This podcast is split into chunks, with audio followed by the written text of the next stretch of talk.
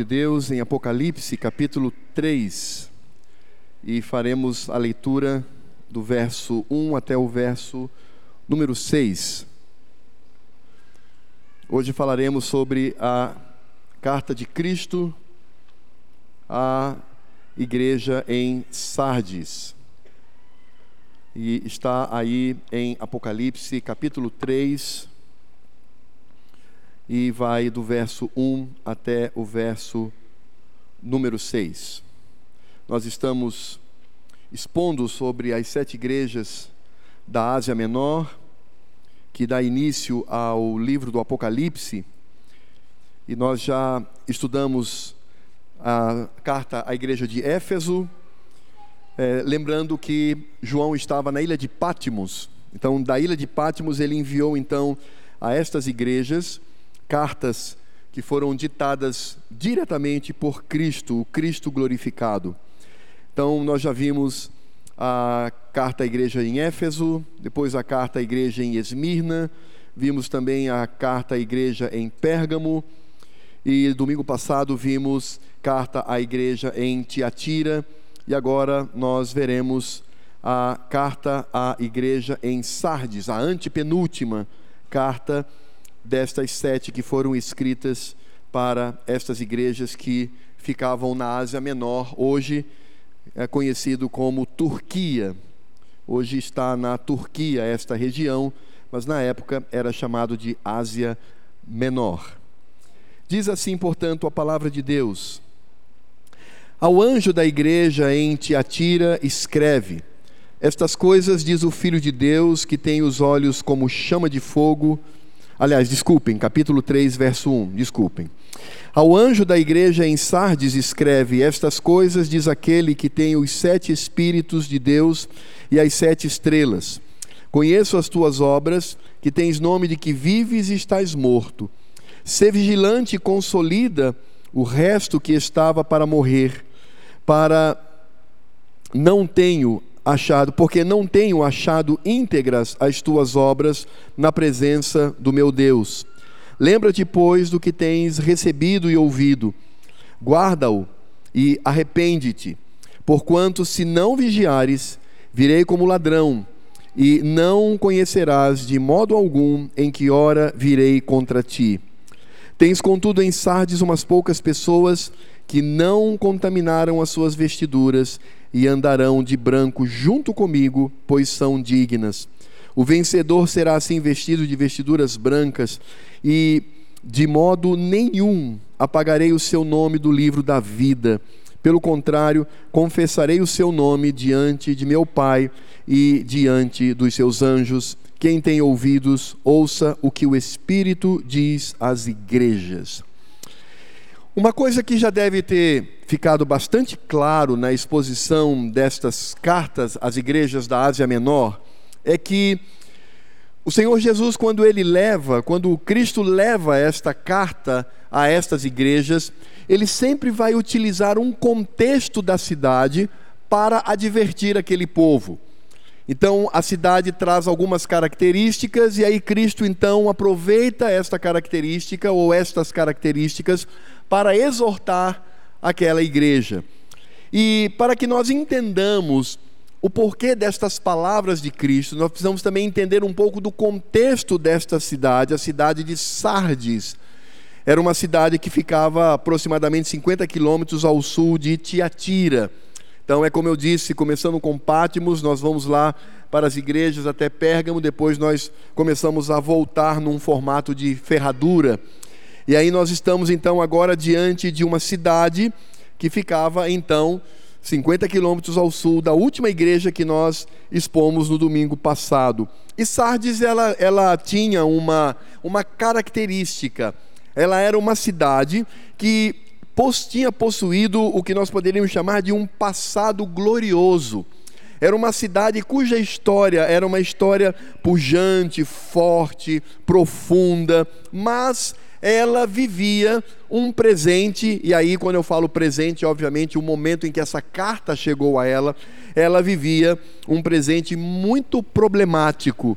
A cidade ela enfrentava muitos problemas, então ela era uma cidade de certa forma orgulhosa por conta do seu passado, por conta do grande ah, dos grandes eventos que ela pôde sediar ali na sua cidade, mas ela estava pa passando por problemas e inclusive ela como cidade ela estava morrendo. A cidade estava definhando, ela estava perdendo todo o seu brilho. E que passado foi esse?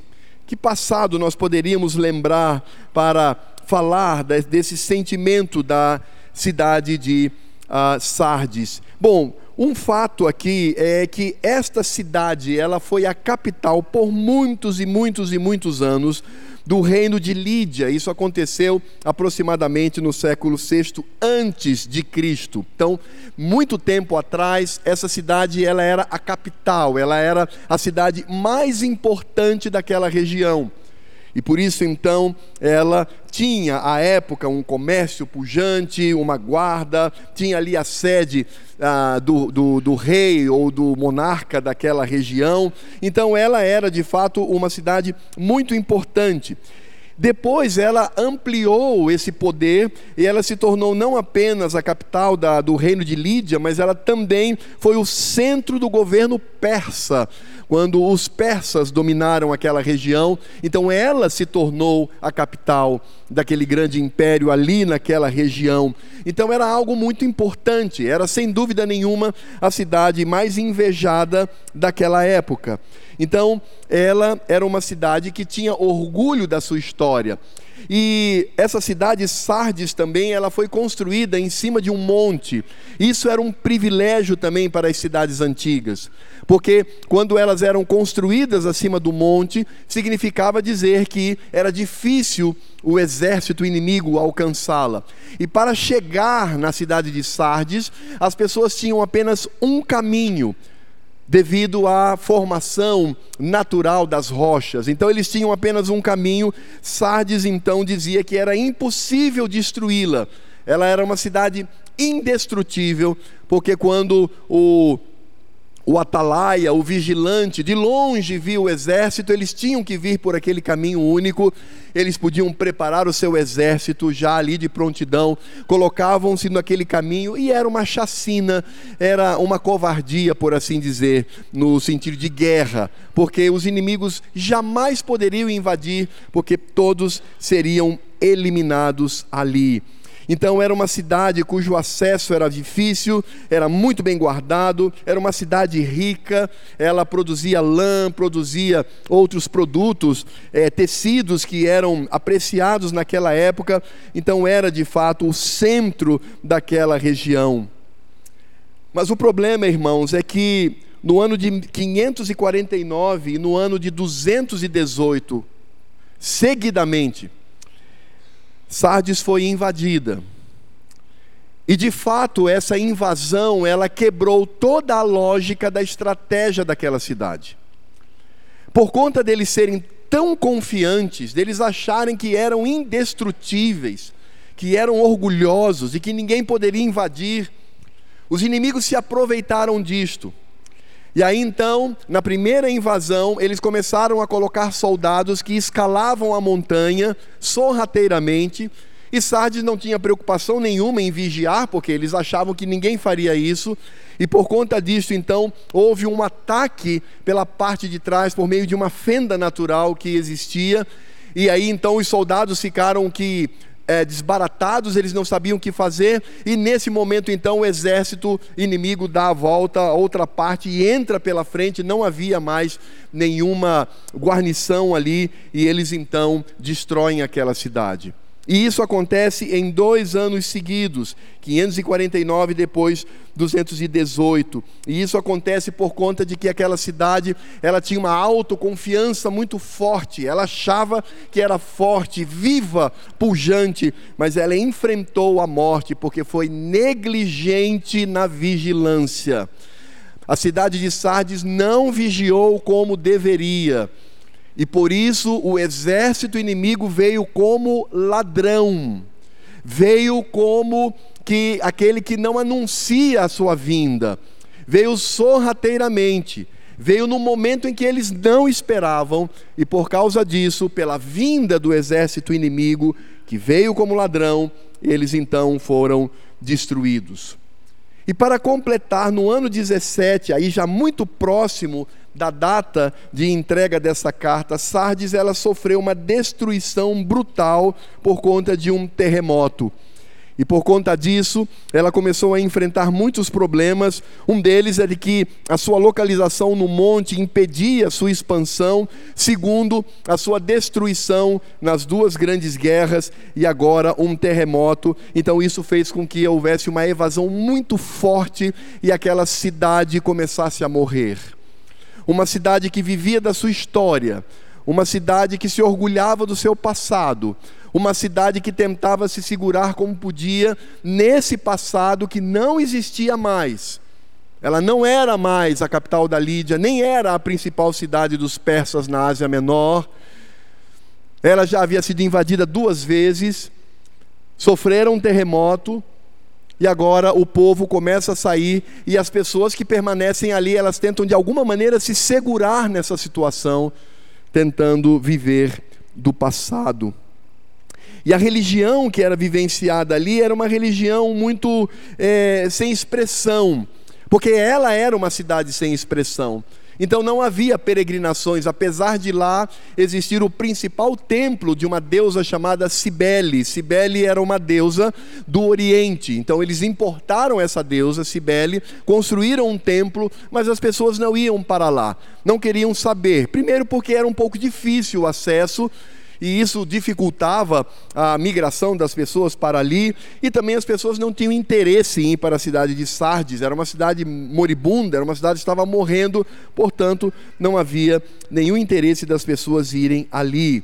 É por isso que nessa cidade você não vai encontrar um comércio pujante, um comércio forte, você não vai encontrar ali uma guarnição romana importante, também ali nós não vamos encontrar uma forte comunidade judaica, talvez nem estivessem ali e era, portanto, uma cidade que tentava viver pela glória do seu passado, mas era uma cidade que estava morrendo.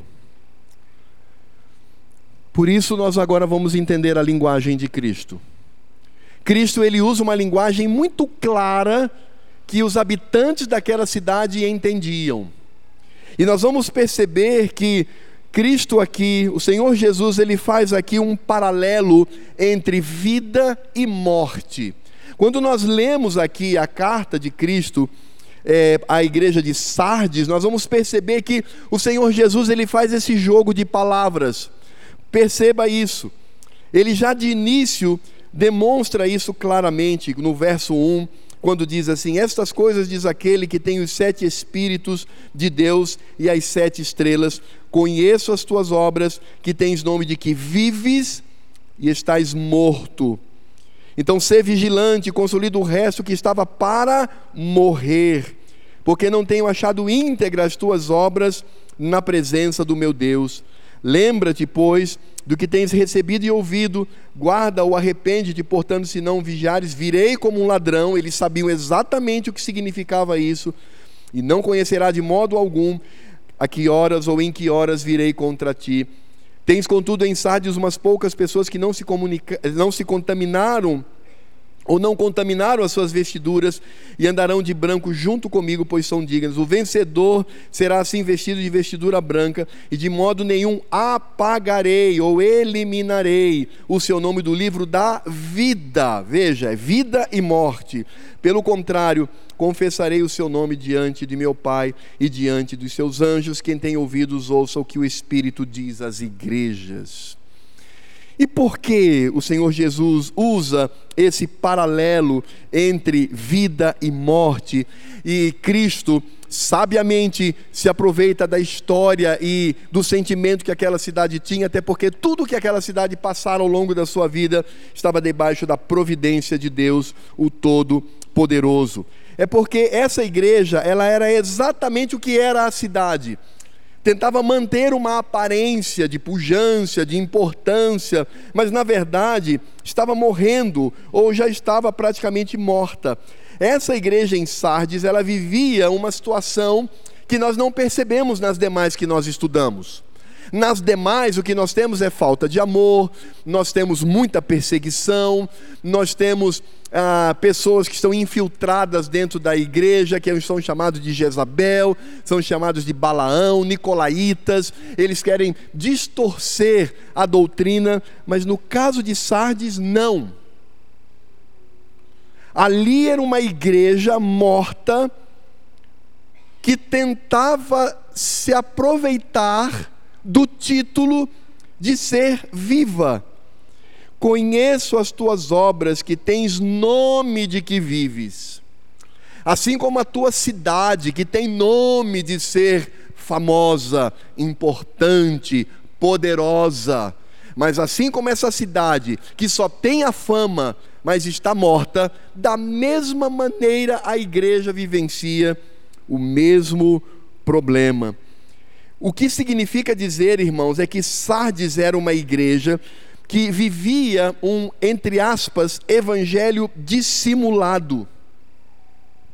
Tinha nome de crente, carregava a Bíblia, ia para os cultos, mas eram mortos tinham toda a capa de crente e tinha toda uma história para contar. Ah, eu cheguei nessa igreja em Sardes no ano tal, e aí então comecei a ouvir, e aí então eu comecei a me envolver, e aí percebi como a igreja ela é vitoriosa, etc, etc. Ou seja, eles tinham uma história muito bonita. Eles tinham nome de que eram vivos, mas eles estavam mortos, disse o Senhor Jesus. Que coisa triste. E é interessante porque o Senhor Jesus ele vai mostrar o que de fato estava acontecendo naquela cidade. No verso 2 ele diz assim: Ser vigilante e consolida o resto que estava para morrer, porque não tenho achado íntegras as tuas obras na presença de Deus. O que, que significa essa expressão? Não tenho achado íntegras as tuas obras. A palavra traduzida aqui por integridade, ela tem um significado bastante ampliado, é maior no original. Essa palavra ela traz a ideia de plenitude, de completo. Em outras palavras, o que Jesus estava dizendo é: vocês não são 100% crentes. É isso que ele está dizendo. As obras que vocês fazem, o que vocês realizam, mostram que vocês não têm todo o percentual necessário. Vocês não são totalmente crentes. Vocês são só um pouco crentes. Talvez vocês sejam aí, ou tentam ser, 50% de crente, ou 70% de crente, ou 95% de crente, mas vocês não são. Vocês estão mortos. E irmãos, aqui vem algo que é muito complexo. Porque para Deus, 100%, meu irmão. Ninguém vai entrar no céu com uma vida de crente meia boca, meia sola. Não entra. Você pode ouvir os pastores que são tão açucarados, falando que você é o centro, que Jesus ele pensa o tempo todo em você, e que quando você peca, na verdade, Jesus fica triste, mas ele está ao teu lado, isso é balela. Isso é mensagem do inferno. E isso é para que você afrouxe Ache, por exemplo, que a vida é uma vida cristã, uma vida bacana. Domingo eu vou lá no culto, mas durante a semana estou fazendo as minhas falcatruas, estou fazendo, cometendo os meus erros, e aí vamos que vamos, vamos que vamos, vamos que vamos. Jesus diz assim a essa igreja, porque não tenho achado íntegras as tuas obras, as tuas obras não são 100%. E a pergunta é: em que contexto Cristo amado essas obras são vistas como não íntegras? A resposta está aqui: as obras feitas na presença do meu Deus.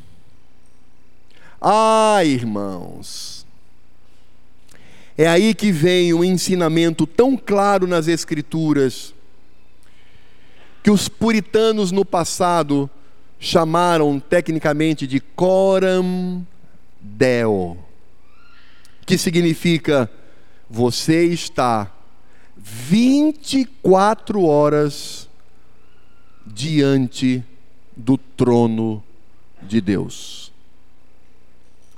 Não há nada que você faça, você pode esconder do seu cônjuge, pode esconder dos seus irmãos, pode esconder da igreja, pode esconder de todo mundo, mas justamente nos momentos em que as, os, os que se dizem crentes, que se dizem vivos, mas estão mortos, que se dizem crentes, mas são ímpios, eles se sentem tão seguros, isolados, ele não lembra que dois olhos que estão constantemente sobre ele estão presentes ali.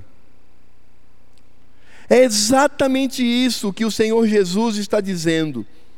Ele diz no verso 2, repetindo: Ser vigilante e consolida o resto que estava para morrer porque não tenho achado íntegras as tuas obras na presença do meu Deus. Em outras palavras, veja esse jogo de palavras que Cristo mostra aqui, como demonstra aqui a, a atuação da Trindade. Ele está dizendo assim: Eu não tenho visto integridade, eu não tenho visto obras completas, uma vida que busca ser 100% meu na presença de meu Pai. Que triste isso. Uma igreja que se achava, uma igreja que dizia: está tudo bem, está tudo tranquilo, está tudo correndo conforme nós poderíamos prever. Mas na verdade, aquela igreja ela tinha uma característica que eu considero uma das mais perigosas já ditas pelo Senhor: tens nome de que vives e estás mortos. Meus irmãos, eu não sei você, mas o meu coração derrete com isto. Porque eu penso, o que será que Cristo está dizendo acerca da minha vida? O que, que ele diz acerca da minha pessoa? O que, que ele diz acerca da nossa amada igreja, primeira igreja presbiteriana de Roraima? O que, que Cristo está dizendo agora? Porque ele está aqui presente conosco. O que, que ele está vendo? Contemplando cada coração, perpassando a mente de cada um aqui, a começar da minha, o que será que ele diz? É por isso que ele então, mais uma vez, manifesta a sua graça. Porque quando somos impactados pelo pecado e pelo que significa esse pecado na nossa vida, imediatamente vem também uma palavra de graça. É por isso que no verso 2 ele inicia dizendo: "Sê vigilante e consolida o resto que estava para morrer." Vocês são como que um hospital com um necrotério ao lado. Já tem muita gente que está no necrotério, mas tem muita gente que está na UTI. Ele diz assim: cuidem desses que estão na UTI. Quando o Senhor Jesus ele usa a expressão ser vigilante, a ideia aqui é literalmente tenha atenção, esteja atento às pessoas que estão morrendo.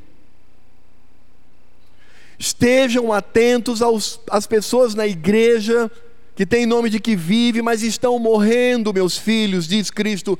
Sejam vigilantes, estejam atentos a eles. E aqui é claro que, nesse sentido, a Cristo está dizendo que nós temos também uma responsabilidade. Temos sim uma responsabilidade com os irmãos da igreja.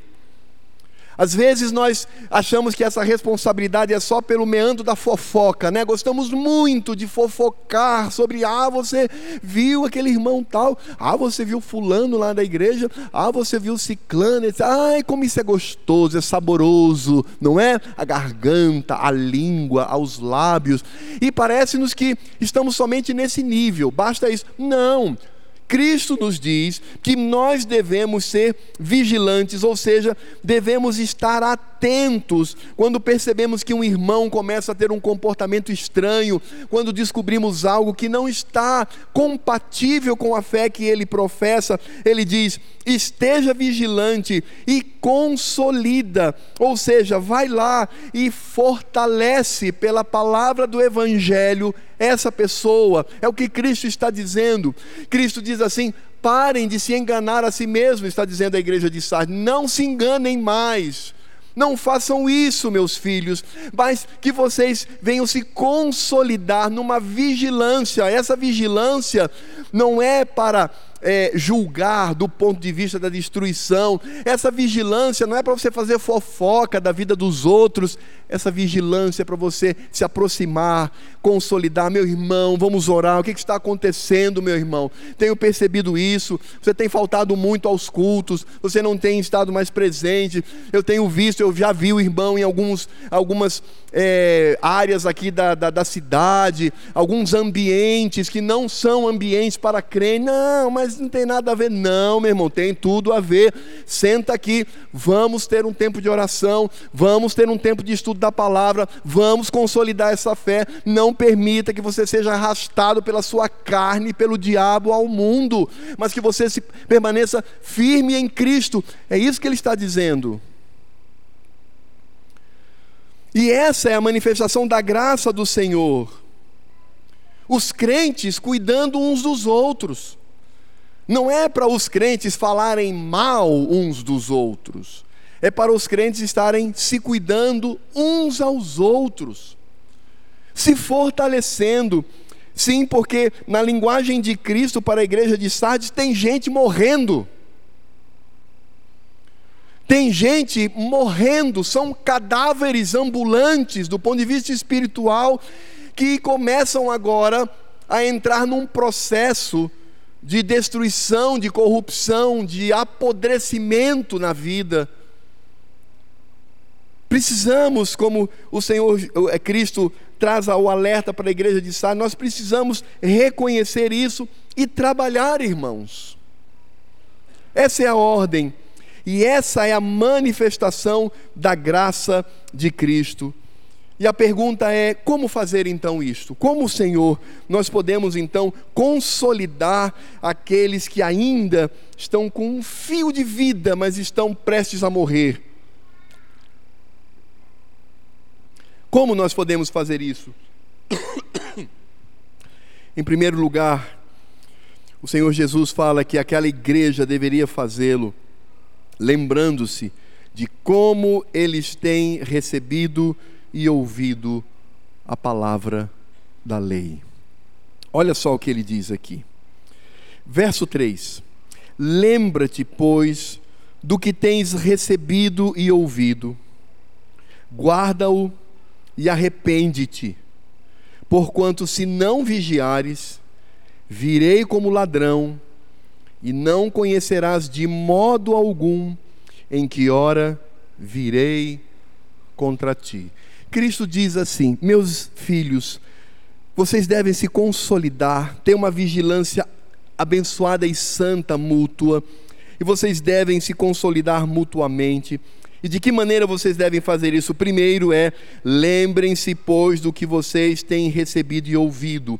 Irmãos, eu quero chamar a atenção aqui para esse advérbio, quando diz aqui, lembra-te, pois, do que a tradução traz a ideia de que Cristo está chamando a atenção daquela igreja quanto ao conteúdo, o que vocês têm recebido. Mas na verdade, irmãos, o advérbio original, ele traz a ideia de não o que você tem recebido, mas como você tem recebido. Na verdade, o que Cristo está dizendo aqui é: lembra-te, pois, de como você tem recebido e ouvido. E isso vai demonstrar um problema grave naquela igreja. Qual é o problema? Naquela igreja era pregado a palavra fielmente. O problema era como esses membros de Sardes, eles estavam, como eles recebiam essa mensagem e como eles ouviam esta mensagem. Percebem? O problema aqui não é o conteúdo da pregação, o, o problema aqui é, é o modo como essa pregação ela é recepcionada. É a maneira como cada um daquela igreja ouvia a mensagem e recebia a mensagem. Esse é o grande problema que deveria chamar a atenção daqueles que estavam morrendo diante de uma mortandade espiritual profunda. Por isso que nós vamos entender quando Cristo diz: Tens nome de que vives e estás morto, porque quando você, na, em Sardes, você ia para o culto naquela igreja, cânticos, pregação, oração, a igreja atuando como deveria atuar, é uma igreja, mas cheia de cadáveres.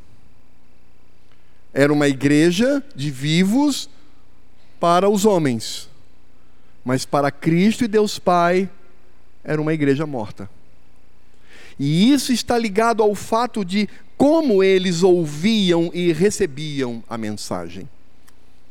Porque uma das artimanhas de Satanás para começar a destruição de uma igreja é quando ele começa a cochichar no ouvido das pessoas que são membros da igreja, dizendo assim: Olha, você não acha que essa pregação está problemática, não?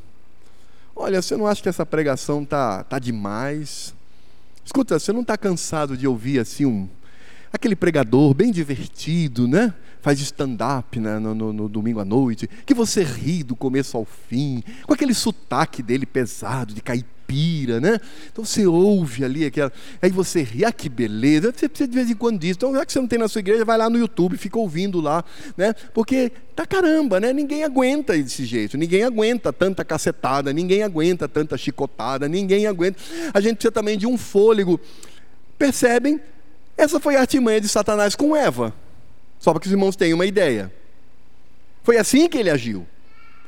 Não, Deus disse o quê? Que vocês comendo o fruto, vocês vão o quê? Morrer? Essa mensagem dura. Se come, morre. Isso é duro. Ó, Eva, tranquilo. Vocês não vão morrer, não. Pelo contrário, vocês terão é, o mesmo conhecimento de Deus. E Eva, nossa, é mesmo? É, não vai morrer, não. Essa mensagem dura, essas cacetadas aí. Entendem? Como eles ouviam e recebiam a mensagem. Porque, irmãos, vejam, o, o, que é melhor? Pensemos aqui, o que seria melhor para Sardes? Cristo dizer a eles: vocês estão mortos, embora tenham o nome de vivos, vocês é, tomem vergonha, vocês reassumam a posição, se ajudem mutuamente, porque senão eu virei num momento em que vocês não esperarem, e aí a coisa vai ficar feia mas eu disponho a minha graça, eu disponho a minha graça a vocês, para que vocês usufruam da minha graça, consequentemente do meu amor e da minha misericórdia. O que é melhor, isso ou o tempo todo você ouvir não, porque nós somos o que somos, a vingança tem sabor de mel, nós somos de fato muito crentes, cheios de poder, cheios de graça, a gente tem que pôr fogo nesse processo e de repente vem o juízo do Senhor. O que é melhor e o que é pior? Me responda. Quando nós olhamos para os profetas do Velho Testamento, quem era o profeta verdadeiro? E o que o povo fazia com ele? Isaías foi cerrado ao meio. Jeremias foi jogado numa cova, quase morreu. Elias foi perseguido brutalmente pela rainha. Ah, faça aí a relação. Sabe qual eram os profetas que eram bem recebidos naquela época? Veja das escrituras sagradas. Eram os falsos profetas que diziam assim: não, tá tudo bem, Deus está com a gente, não se preocupem, estamos bem, Deus vai nos abençoar. Que história é essa de que nação vai invadir? Não, isso é, isso é conversa, isso é coisa de doido, isso é coisa de, de fanático. Não pensem assim, não. E às vezes alguns profetas do Velho Testamento, sabe o que, que eles faziam, irmãos? Olha só o que, que eles faziam. Eles se colocavam na, na principal estrada da entrada do templo. Sentavam ali, o profeta. Aí passava aquela família toda né, religiosa, toda se preparando. Aí o profeta diz: Vocês são uns falsos, vocês são uns mentirosos. Se vocês não mudarem a vida de vocês, Deus vai matá-los, Deus vai cair em cima de vocês como uma besta fera, vai trucidá-los. E aí o pai de família: Vamos, mais rápido. Não, isso é um doido, isso aí é um maluco. Passa, passa, passa, não ouve isso daí não. Vem depois outra família, vocês são hipócritas. Quem os autorizou a vir aqui cultuar ao Senhor? Papai, quem é ele? É um maluco, meu filho. Isso aí depois vão dar, vão dar o troco dele. Vamos passar em frente, vamos passar em frente. Eram assim até que alguém chegava, vamos matar esse camarada porque ninguém aguenta mais. E matavam os servos de Deus. O problema de Sardes era como eles ouviam e recebiam a mensagem de Deus.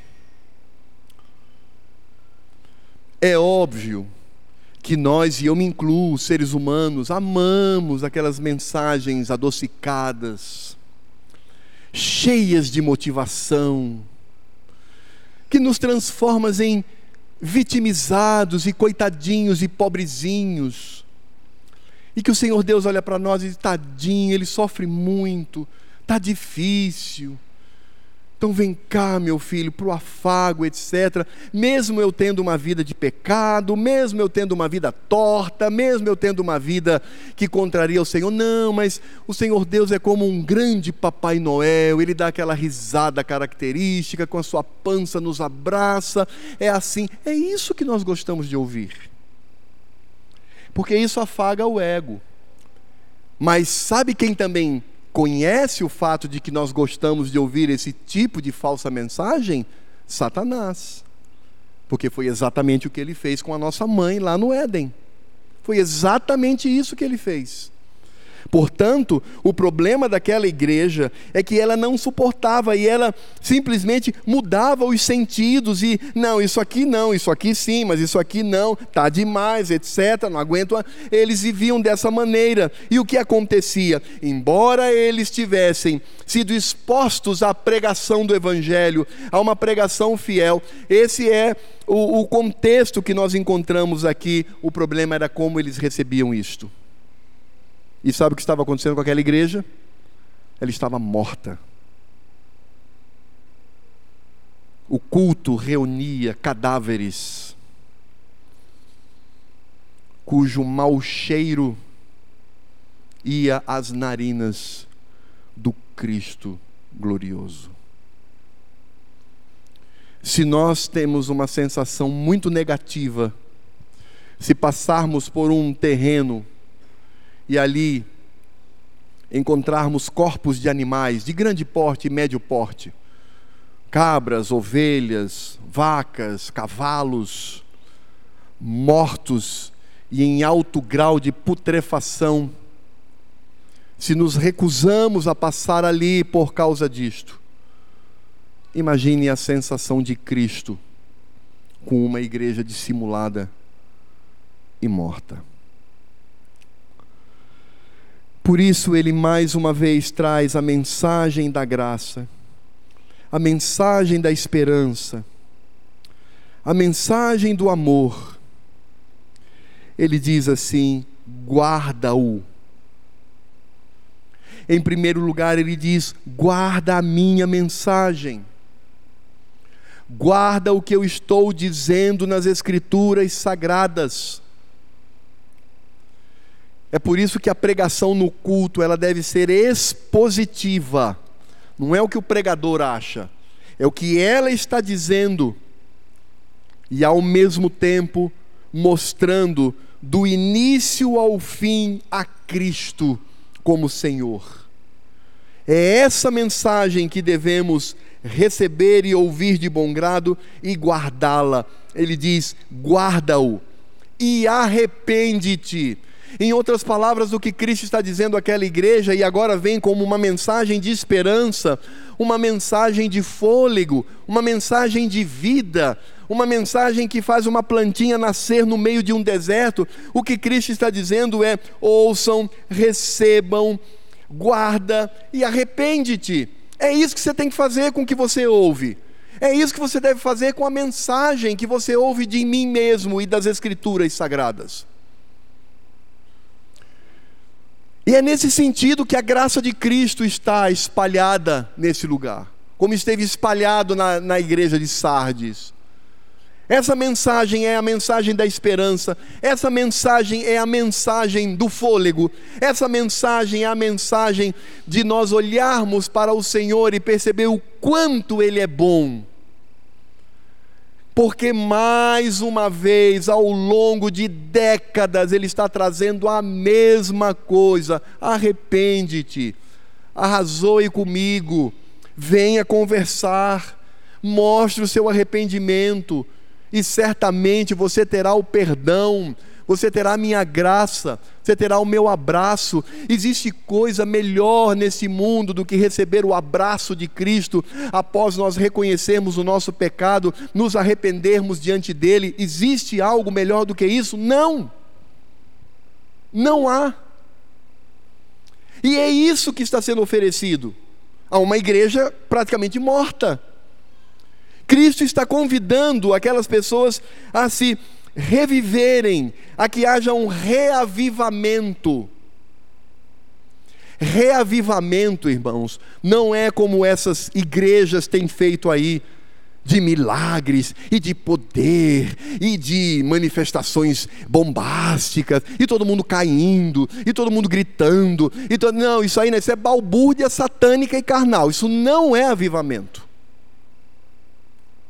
o avivamento bíblico é quando Cristo, ele nos lembra e oferece sua graça e a sua misericórdia, e a igreja então, ela vai aos pés de Cristo, se ajoelha e diz: Senhor, não tenho tido uma vida conforme o Evangelho, mas tu tens oferecido a tua graça, tu tens oferecido o perdão, eis-me aqui, Senhor, mereço o teu juízo, mereço a tua ira, mas estou aqui pedindo para que tenhas misericórdia de mim. E aí Cristo então perdoa. Essa pessoa ela começa agora a ter uma vida pujante, uma vida sincera diante do Senhor.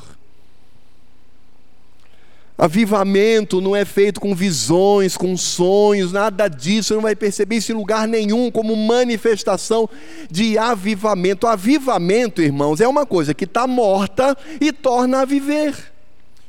Esse morto não é porque a gente não pula, não canta, não, não, não, não bate palma, não, não, não, não é isso.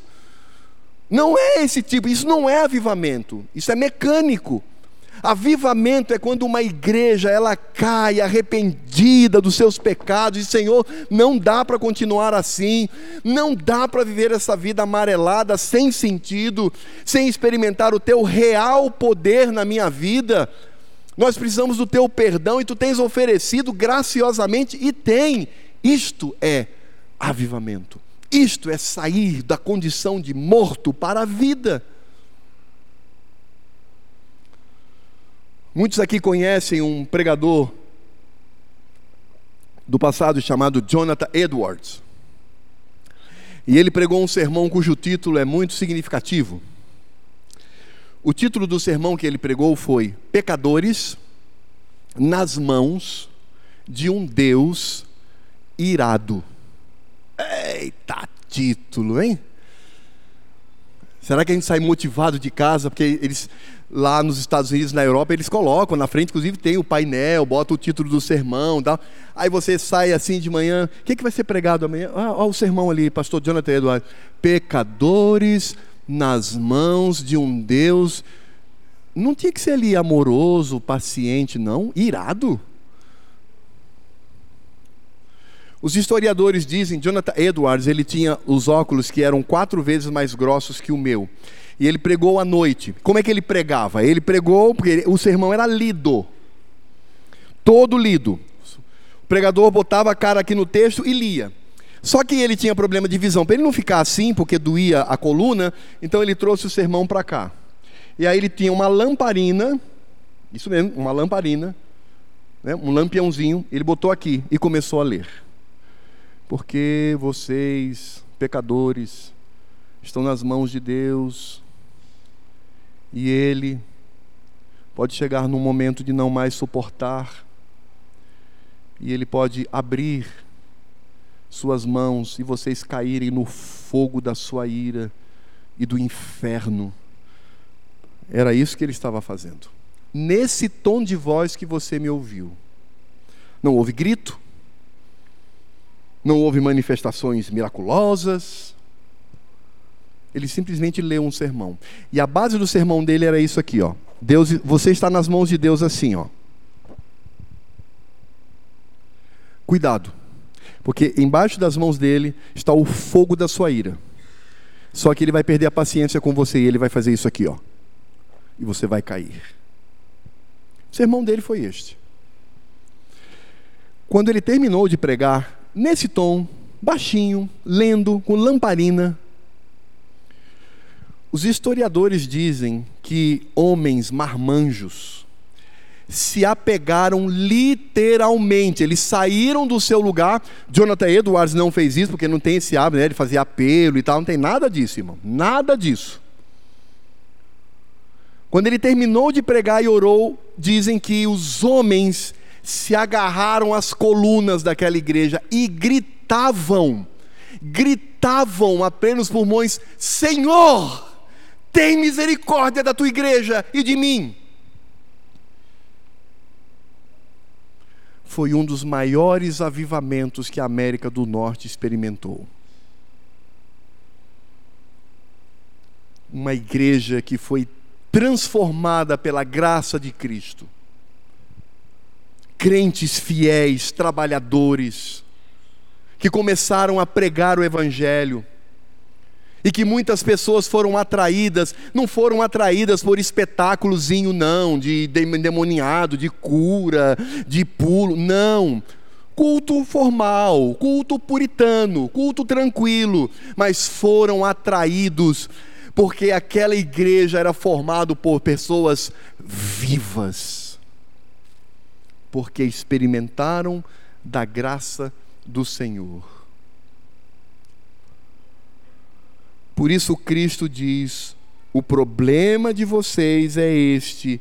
Lembra-te, pois, de como vocês têm recebido e ouvido a minha mensagem. Guarda e arrepende-te. Mais uma vez, mais uma semana, Cristo graciosamente diz: guarda a minha palavra e te arrepende mais uma vez. Irmãos, é impressionante porque quando o Senhor Jesus ele traz essa mensagem de graça e de misericórdia, trazendo a possibilidade do arrependimento daquelas pessoas que estavam ouvindo, ele também trouxe o juízo. Porque evangelho é assim, irmãos. Aquele que crer e for batizado será salvo, quem não crer já está condenado. Evangelho não é 50%. A pregação do evangelho, a pregação, a exposição da lei de Deus é graça e juízo Monte Gerizim, Monte Ebal. Então é bênção e maldição.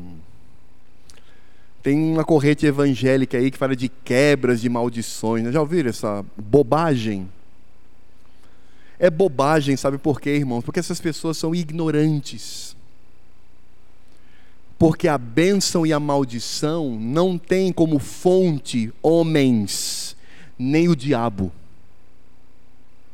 O diabo não tem poder para abençoar e nem amaldiçoar. Homens e mulheres não têm poder para abençoar e amaldiçoar. A ninguém compete isso. O único ser do universo que tem autoridade para abençoar e amaldiçoar é Deus. É por isso que quando essas igrejas inventam essas bobagens de quebra de maldição, ele está tentando quebrar o que Deus fez porque é o Senhor Deus. O povo está lá, Monte Gerizim, Monte Ebal. Então, o que é bênção de Deus? Quando você estiver caminhando com Ele, amar ao Senhor, se arrepender dos seus pecados e, e usufruir da graça, do abraço, do afago, do amor, do carinho do Senhor. Isso aqui traz a bênção do Senhor. Mas, se você se esquecer, se você se afastar, se você começar a viver uma vida dissimulada, se você começar a viver um cinismo, desrespeitando o Senhor, não temendo mais, a maldição dele cairá sobre a sua cabeça. Isto é evangelho. Não para gente aqui, claro, né? Mas vocês não acreditam que esse tipo de mensagem soaria muito estranho para algumas igrejas? E é exatamente isso que Cristo faz aqui. Ele diz: Lembra-te, pois, do que tens recebido e ouvido, ó igreja que tens nome de vivo, mas está morta. Guarda-o e arrepende-te. Aí ele diz: Porquanto, se não vigiares, virei como ladrão, e não conhecerás de modo algum em que hora virei contra ti. Sardes sabia o que aquilo significava. Todo morador daquela cidade, todo natural daquela cidade, sabia o significado da expressão venho como ladrão. Essa expressão é, é a mesma expressão que o professor de história fala lá na sala, é, é a mesma, irmão, é a mesma. É porque para a nossa história, essa expressão é porque nós estávamos todos confiantes, achávamos que não seríamos abalados, vivíamos das glórias do passado, e o inimigo veio e nos destruiu. Exatamente. É o mesmo sentido. É como o terremoto. Terremoto não manda aviso. Hoje em dia ainda temos essa bênção de Deus que um terremoto pode até ser previsto, é muito difícil, mas até pode existir a possibilidade. Mas nessa época, terremoto não mandava aviso, não. Você acordava de repente, tudo balançar, cair, matar e acabou. Sem aviso prévio. Aquela cidade sabia exatamente o que Cristo estava dizendo. E o que Cristo está dizendo aqui é: o que você prefere? Você prefere a minha bênção? Você prefere o meu amor? Você prefere o meu carinho? Você prefere o meu abraço? Ou você prefere que eu venha sobre você no momento que você menos espera da sua vida e te destruir completamente? O que é que você prefere? E é exatamente isso que Cristo está colocando aqui. Porquanto, se não vigiares, virei como ladrão, e não conhecerás de modo algum em que hora virei. Olha que expressão, irmãos. Olha que expressão. Virei contra ti.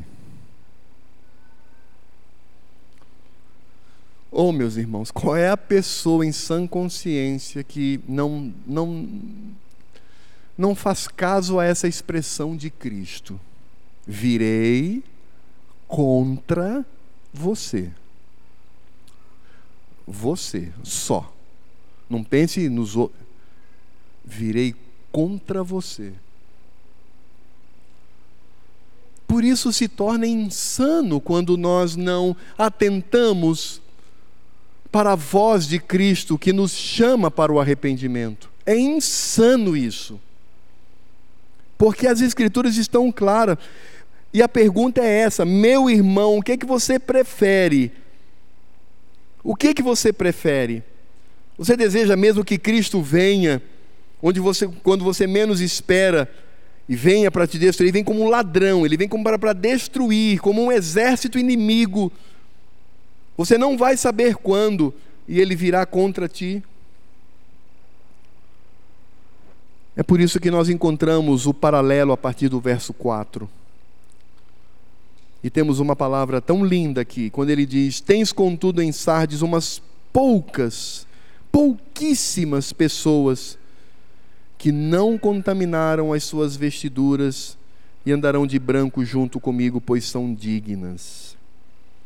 Que coisa maravilhosa, andarão de branco junto comigo. Imagine você num grupo de pessoas vestidas de branco e no centro desse grupo o Cristo glorioso nos abraçando e sorrindo para nós.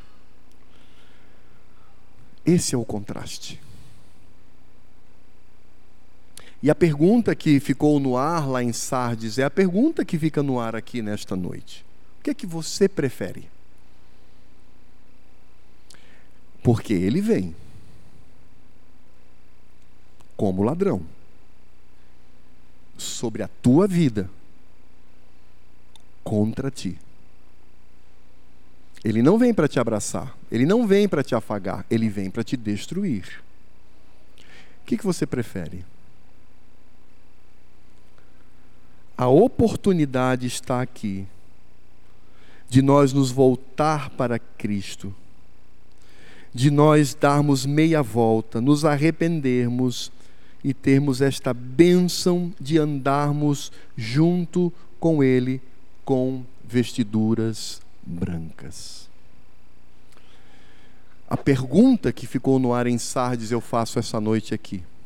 O que é que você prefere? E o que você fará com esta mensagem de Cristo para a igreja de Sardes e para a igreja, primeira igreja presbiteriana de Roraima, porque no, no finalzinho, no verso 6, mais uma vez ele diz: Quem tem ouvidos, ouça o que o Espírito diz às igrejas, no plural.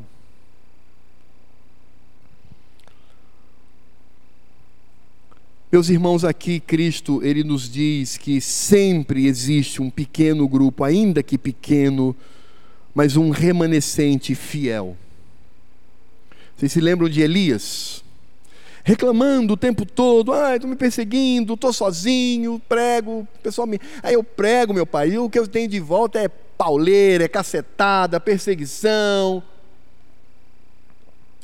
Não aguento mais, não, Deus, não dá para ser profeta assim, não. Ah, tá difícil. Ser pregador assim tá difícil. Eu quero morrer. Na verdade, eu gostaria de partir dessa para melhor estar contigo. O Senhor Deus trata o coração daquele profeta que era homem como nós. E no final ele diz assim: Elias, e tem outra coisa: há sete mil que não beijaram a boca de Baal e são firmes. Sete mil. É pouco. Eu sei, para uma nação inteira é pouco, mas sete mil servos estão junto contigo, firmes no Senhor. E isso manifesta graça, porque Cristo está falando para uma igreja que tem nome de que vive, mas está morta, e um bando de moribundos morrendo. Ele diz: Mas existe entre vocês aqueles que ouvem, que recebem que guardam, que se arrependem, não contaminam as suas vestiduras. Essas pessoas são dignas. E é claro que essa dignidade não está na pessoa em si, essa dignidade está naquilo que ele disse, no arrependimento, no guardar a palavra, em simplesmente ele, ele é coberto pela dignidade do Senhor. E quem está falando aqui a essa igreja moribunda, essa igreja que está prestes a morrer? Moribundo é uma expressão para aquelas pessoas que estão morrendo, muito doentes, estão quase para morrer. Por isso chamamos de moribundo. Quem está falando a esta igreja? Nós vamos perceber isso no verso 1. Ao anjo da igreja em Sardes escreve: estas coisas diz aquele que tem os sete Espíritos de Deus e as sete estrelas. A expressão sete Espíritos de Deus, que vem lá do Velho Testamento, não significa dizer que são sete Espíritos literais, não é isso. O número sete, para a mentalidade hebraica, é completo é uma coisa completa, é, é, divino, porque 3 e 7 são números divinos. 3, 7, 12 são números divinos. Então, seis é número de homem, seis é número da carne. Por isso que a marca dos mundanos é seis, seis, seis. A marca dos que servem ao Senhor é sete, é completo. Nesse sentido, o que Cristo está dizendo é que ele tem o Espírito Santo, que é o Espírito da vida, e isso é completo. E ele tem nas mãos as sete estrelas. Quem são as sete estrelas? São as lideranças da igreja. Ele tem completamente esses líderes em suas mãos. E ele também é aquele poderoso que não retira o nome dos seus filhos do livro da vida. Esse é o Cristo. O Cristo que tem toda a potência da vida pelo seu espírito. O mesmo espírito que pairou sobre as águas no momento criacional. O espírito de Deus estava andando sobre as águas e na participação desta criação, onde Pai, Filho e Espírito Santo participam, nós percebemos ali o espírito de vida andando naquele lugar que certamente iria pipocar de tantas vidas de forma tão variada. Esse mesmo Espírito é o Espírito de Cristo que está ali naquele instante.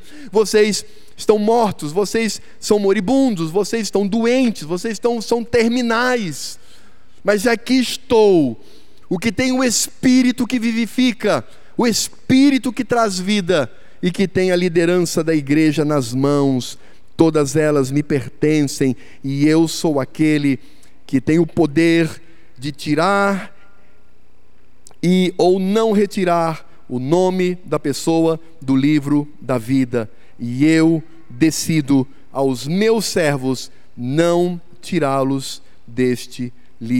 Ele diz, pelo contrário, confessarei o seu nome diante de meu Pai e diante dos seus anjos. Quando nós tomamos vergonha na cara, quando nós nos arrependemos, quando abandonamos o cinismo satânico e carnal de uma cara dissimulada, quando nós reconhecemos quem somos e quando usufruímos da graça do Senhor, vamos até Ele, ó oh, Senhor, ajuda-me, e ouviremos dele: sim, meu filho, ajudarei, estou aqui, eu morri na cruz em seu lugar, venha Vamos caminhar juntos. Imagine esse Cristo, o Cristo glorioso, o Cristo dos sete Espíritos de Deus, o Cristo que tem a liderança da igreja em Suas mãos. Ele mesmo vai confessar o seu nome diante do Pai e diante dos anjos. Isso significa dizer que lá no céu quando aqueles que forem julgados estarão vivendo a ira e a cólera do Cordeiro. Ele estará diante de todos os eleitos, de todos os anjos, de todos os arcanjos, diante do Pai que está no trono, e Cristo vai bradar, vai falar o seu nome.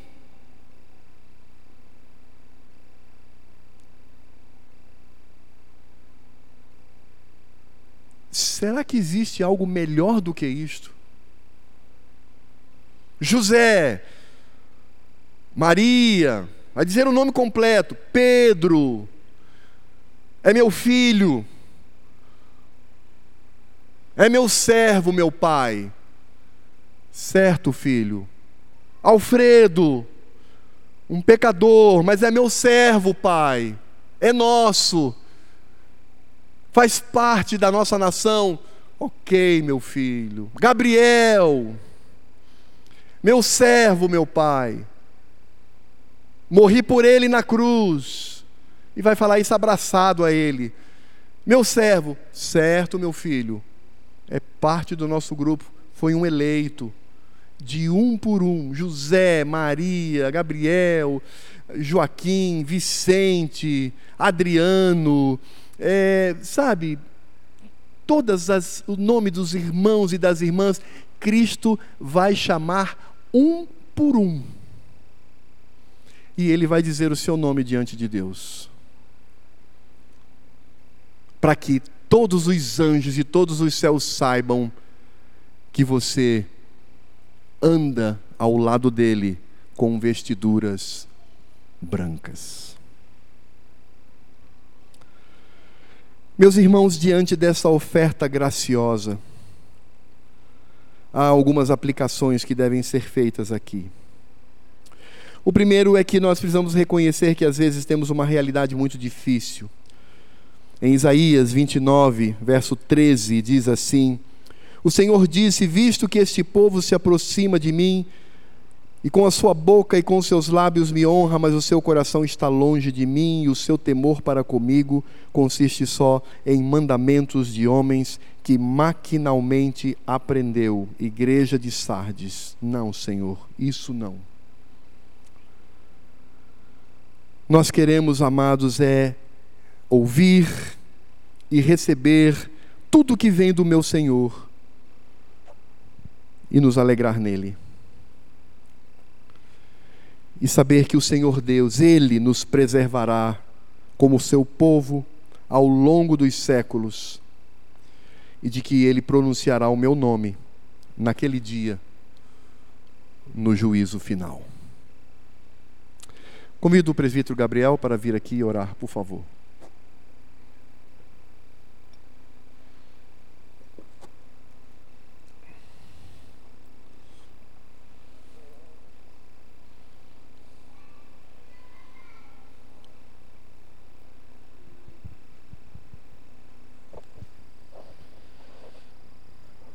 Senhor Deus, como é maravilhoso ouvir a tua santa palavra. Senhor, como é maravilhoso ouvir nada do que faz cócegas aos nossos ouvidos, mas que revela plenamente o que o Senhor quer para nós todos esses estudos que têm sido feitos, pela bondade, pelo amor que o Senhor tem à sua igreja, a Igreja Presbiteriana de Roraima.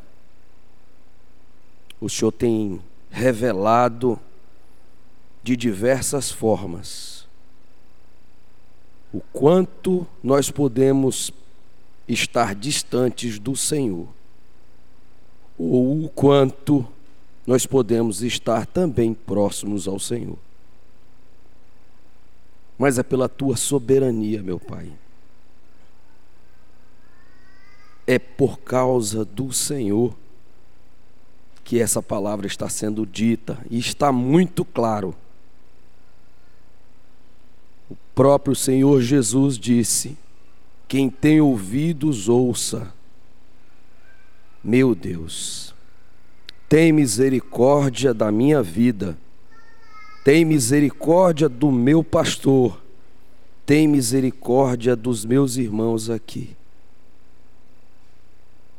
E se há necessidade, Senhor Deus, de uma vivificação, de um reavivamento, que estes nossos irmãos, a partir de mim, acorde, porque o tempo urge. É para agora. Honrar e glorificar o nome do Senhor, tem que ouvir a tua palavra e praticar a tua palavra todos os dias. Senhor Deus, mais uma vez eu lhe imploro, tem misericórdias das nossas vidas. Que o teu perdão, Senhor Deus, esteja sobre nós, porque dependemos da tua graça, dependemos de ti, para podermos cumprir e seguir os nossos caminhos, conforme os teus testemunhos, conforme os teus decretos, conforme os teus mandamentos e as tuas leis. Seu Deus, não deixe que o nosso povo morra. Mas nos tire, Senhor Deus, se por acaso estivermos andando em lugares que não lhe agradam, Senhor Deus, nos tire deste lugar e nos traga todos os dias a tua santa presença. Que sejamos como os irmãos do passado. Coram Del. Estejamos diante do Senhor. Percebamos que estamos diante do teu trono 24 horas por dia. Senhor, meu Pai, nos abençoe. Por favor, em nome de Jesus Cristo, levanta essa igreja para que essa igreja possa também levar a tua palavra aos seus vizinhos, aos seus familiares, aos seus amigos, de trabalho, de esportes, de, do que for, Senhor Deus. Porque o Senhor alerta. O teu dia, o grande dia, aquele dia da qual nós, que somos filhos do Senhor, estamos aguardando, está próximo. Mas nós não sabemos qual é esse dia. E muitos dos que nós conhecemos, por vezes, podem morrer porque nós não falamos de Ti, não testemunhamos de Ti. Senhor Deus, nos ajuda nisso, meu Pai. Que nós estejamos de volta à nossa casa, debaixo, Senhor Deus, da Tua graça, debaixo da Tua misericórdia. Nós te oramos agradecidos imensamente por essa mensagem que ouvimos hoje, porque é uma mensagem viva, porque é do nosso Senhor Jesus Cristo, para honrar e glorificar o nome do nosso único Deus. Amém, meu Pai. E agora que a graça do Senhor Jesus, o amor de Deus Pai, a comunhão, a consolação e toda a obra do Espírito de Cristo, que é o Espírito do Pai, estejam sobre a nossa vida, sobre toda a igreja do Cordeiro que se reuniu hoje no dia da sua ressurreição, até que ele venha para nos levar. Maranata, vem Jesus e leva-nos para si. Amém.